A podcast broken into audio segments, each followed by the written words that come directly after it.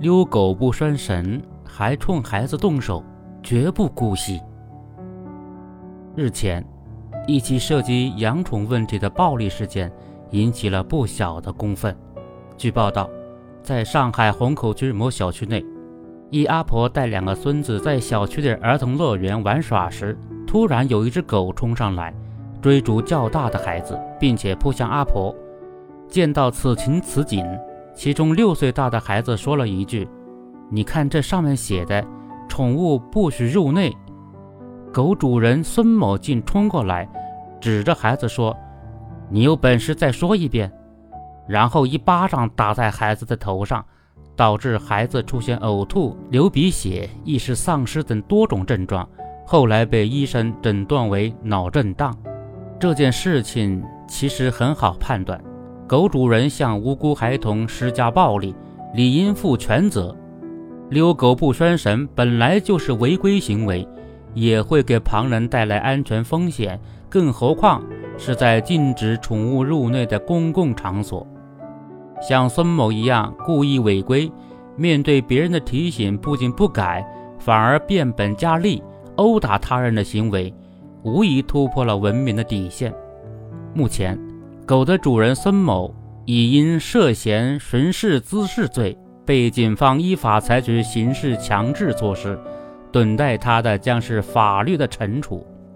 从网络舆论的反应来看，民众之所以关心此事，在于此类不文明行为并非偶发的个案。二零一八年十一月，杭州也发生过类似的事情。另外，不少网友都表示自己在小区里也有过被狗扑，甚至差点被狗咬的经历，对不文明遛狗行为深恶痛绝。不过，多数狗主人被好心劝告后，都会收敛自己的做法。上述事件中的犯罪嫌疑人孙某，属于相当极端的一类，这也是此事引发强烈批评的重要原因之一。如何遛狗不是狗主人的私事，而是关乎公共秩序与安全。我国的动物防疫法有明确规定，携带犬只出户者。应当按照规定佩戴犬牌，并采取系犬绳等措施，防止犬只伤人、疫情传播，否则会被给予治安管理处罚。上述事件中的嫌疑人除了违反遛狗相关规定，还出手伤人，被警方采取刑事强制措施，也并不令人意外。有个细节值得注意，媒体报道中提到。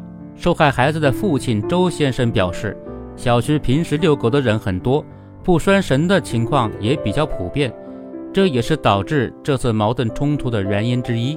换言之，遛狗不拴绳的人仅在事发小区里就不止孙某一个，其他有类似行为的人，可能因为其不文明行为没有造成比较严重的危害，没有引起舆论的关注，但是不论是涉事小区的人。还是其他地方的宠物饲主都应当从中吸取教训，做到文明养宠，营造和维护良好的社区氛围。安全感是最基本的要素。安全问题体现在方方面面，像养狗、遛狗这样的事看起来很小，但一旦处理不好，可能引发暴力冲突，造成严重的后果。除了养狗的人要加强自身的素养外，社区物业和管理方面。